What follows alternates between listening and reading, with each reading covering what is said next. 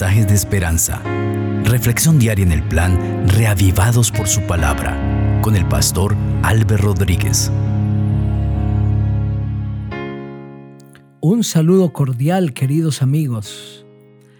Vamos a meditar hoy en Santiago capítulo 3. Pidamos la dirección de nuestro Dios.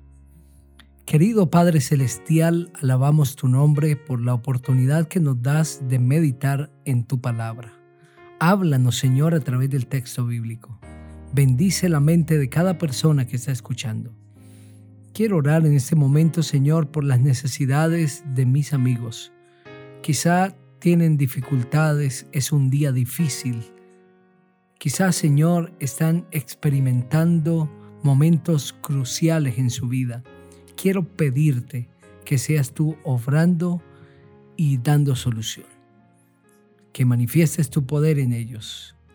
En el nombre precioso del Señor Jesucristo. Amén. Así dice la palabra de Dios. Hermanos míos, no os hagáis maestros muchos de vosotros sabiendo que recibimos mayor condenación. Todos ofendemos muchas veces si alguno no ofende de palabra, es una persona perfecta, capaz también de refrenar todo el cuerpo. He aquí nosotros ponemos freno en la boca de los caballos para que nos obedezcan y dirigimos así todo su cuerpo. Mirad también las naves, aunque tan grandes y llevadas de impetuosos vientos, son gobernadas con un muy pequeño timón por donde el que las gobierna quiere. Así también la lengua es un miembro pequeño, pero se jacta de grandes cosas. He aquí cuán grande bosque enciende un pequeño fuego. Y la lengua es un fuego, un mundo de maldad. La lengua está puesta entre nuestros miembros y contamina todo el cuerpo e inflama la rueda de la creación y ella misma es inflamada por el infierno. Toda naturaleza de bestias, de aves, de serpientes y de seres del mar se doman y ha sido domada por la naturaleza humana. Pero ningún hombre puede domar la lengua que es un mal que no puede ser refrenado, llena de veneno mortal. Con ella bendecimos al Dios y Padre y con ella maldecimos a los hombres que están hechos a la semejanza de Dios. De una misma boca proceden bendición y maldición. Hermanos míos, esto no debe ser así. ¿Acaso alguna fuente hecha por una misma abertura agua dulce y amarga? Hermanos míos, ¿puede acaso la higuera producir aceitunas o la vid higos? Del mismo modo, ninguna fuente puede dar agua salada y dulce. ¿Quién es sabio y entendido entre vosotros? Muestre por la buena conducta sus obras en sabia mansedumbre. Pero si tienes celos amargos y rivalidad en vuestro corazón, no os jactéis ni mintáis contra la verdad. No es esta la sabiduría que desciende de lo alto, sino que es terrenal, animal, diabólica, pues donde hay celos y rivalidad, allí hay perturbación y toda obra perversa. Pero la sabiduría que es de lo alto es primeramente pura, después pacífica, amable, benigna, llena de misericordia y de buenos frutos, sin incertidumbre ni hipocresía. Y el fruto de justicia se siembra en paz para aquellos que hacen la paz. Amén. Este precioso capítulo está enmarcado en el contexto del libro, que el mensaje central es el cristianismo práctico. Dios, inspirando la mente del apóstol Santiago, quiere llevar a la iglesia a una experiencia práctica, que puedan vivir el cristianismo de acuerdo a la voluntad de Dios. Y en los primeros versículos de este capítulo y en gran parte del capítulo, el escritor, guiado por el Espíritu Santo, se esboza en escribir sobre la lengua el poder que tiene la lengua y cómo, aunque es un miembro pequeño, debe ser muy tenido en cuenta, debe ser adiestrado y bien usado, porque de otra manera producirá mucho daño. Santiago, inspirado por el Señor, compara que las bestias, incluso las aves, los animales salvajes, también los que viven en el mar, todos ellos son domados por la naturaleza humana. El hombre ejerce una influencia y un gobierno sobre ellos y les puede domar. Sin embargo, nosotros no domamos nuestra lengua. Y cuando él dice en el versículo número 6, Toda la naturaleza de bestias, de aves, de serpientes y de seres del mar se doma y ha sido domada por la naturaleza humana. Pero ningún hombre puede domar la lengua, que es un mal que no puede ser refrenado, lleno de veneno mortal. No está indicando que la lengua es indomable, pero sí está exponiendo claramente que el hombre, sin la influencia, sin la ayuda del Espíritu Santo, no puede domar la lengua. Se necesita la ayuda de Dios, el poder del Señor, porque de manera natural nosotros no podemos controlar la lengua y aunque es un miembro pequeño, así como un fuego pequeño enciende todo un bosque, también la lengua enciende un bosque de problemas. La lengua genera tantos problemas. La manera como hablamos ofende, agrede, hiere los corazones. Y a veces cuando no somos claros en nuestros mensajes, formamos grandes problemas.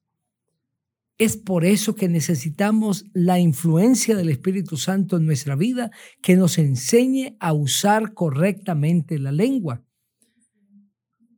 Y es tan importante el uso correcto de este miembro que el Señor dice, si alguno no ofende en palabras, es una persona perfecta, capaz también de refrenar todo el cuerpo. Es decir, el que tiene el dominio sobre su hablar, sobre su lengua, sobre sus palabras, podrá tener también dominio sobre el resto del cuerpo. Pero aquel que habla apresuradamente, que habla imprudentemente, sin pensarlo, es alguien que no puede ejercer dominio sobre el resto del cuerpo. No puede ser que en algún momento con nuestra lengua elevemos oraciones de acción de gracia, bendiciones hacia los hombres y luego con la misma lengua pronunciemos maldiciones. Por eso el Señor dice, ¿acaso alguna fuente hecha por una misma abertura agua dulce y amarga? Hermanos míos, ¿puede acaso la higuera producir aceitunas o la vid higos? De la misma manera, ninguna fuente puede dar agua dulce y salada. No está bien, no es correcto, no es aceptable delante del Señor que con nuestra boca nosotros bendigamos, agradezcamos, pero con ella misma maldigamos a las demás personas. No está bien que con nuestra boca exaltemos a Dios, pero al mismo tiempo vituperemos a los demás, hablemos mal de los demás. Nuestra lengua tiene que identificarse. O es una fuente de agua salada o es una fuente de agua dulce. O pronunciamos palabras de bendición o nos dejamos llevar para pronunciar palabras de maldición. Ya el Señor Jesucristo dijo en San Lucas el capítulo 16, el versículo 13, de la siguiente manera, ningún siervo puede servir a dos señores, porque o aborrecerá a uno o amará al otro, o se apegará a uno o despreciará al otro. No podéis servir a Dios y a las riquezas. Es decir, tenemos que identificarnos con Cristo o con el enemigo. No podemos servir a los dos a la vez. Y nuestro hablar, nuestro hacer, tiene que identificarse con alguno de los dos. No está bien que delante de la gente nuestras palabras sean bondadosas, cálidas, amables, prudentes, pero que en medio de nuestra familia, con nuestra esposa, con nuestros hijos, las palabras sean grotescas, hirientes, maleducadas, sean unas palabras sucias. No está bien, no tiene sentido.